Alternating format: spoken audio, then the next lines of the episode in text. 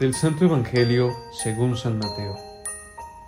En aquel tiempo Jesús dijo a sus discípulos, Así como sucedió en tiempos de Noé, así también sucederá cuando venga el Hijo del Hombre.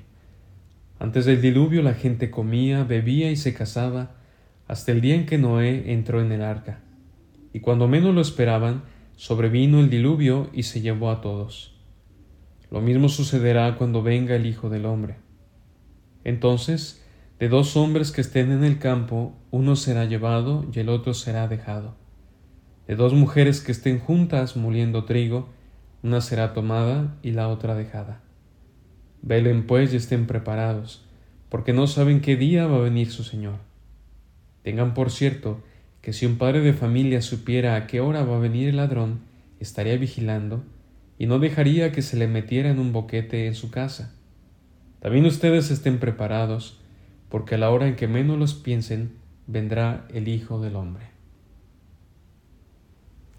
Llega el tiempo de Adviento, de la espera, de la esperanza hecha carne, de las búsquedas y de los silencios, el tiempo de mirar alrededor y descubrir que Dios sigue viniendo, siempre, por caminos nuevos e insospechados, a nuestra vida, aquí y ahora. Pero ¿cómo poder seguir esperando cuando hemos perdido la fe en el futuro. Llamémoslo como quieras, sea desánimo, rendición o desesperanza, el caso es que hay ocasiones en que el presente pesa tanto que no hay ilusión ni espacio para un porvenir más luminoso.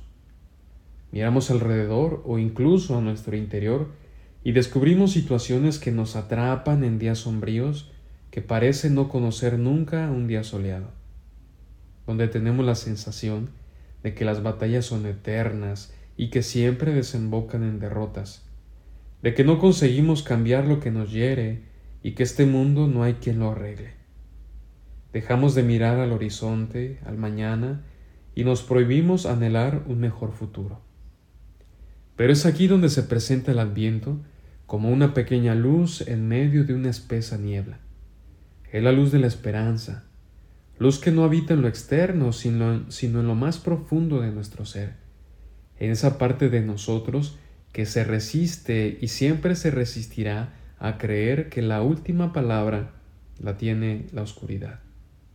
Es esa parte de nosotros que vive en la convicción de que la última palabra tiene que ser buena. Por eso el tiempo del adviento es un tiempo para ilusionarse, para soñar y para creer. Porque ¿qué sería la vida sin motivos para esperar? Siempre es necesario tener motivos que nos ilusionen y nos impulsen a seguir. Qué necesario es escuchar promesas de algo mejor y creerlas si éstas vienen de alguien digno de fiar. Y ese, ese es Dios. Esto es el Adviento, el tiempo donde Dios nos demuestra que su amor no descansa, que busca y sale a nuestro encuentro que salvará distancias infinitas y se hará pequeño para encontrarnos.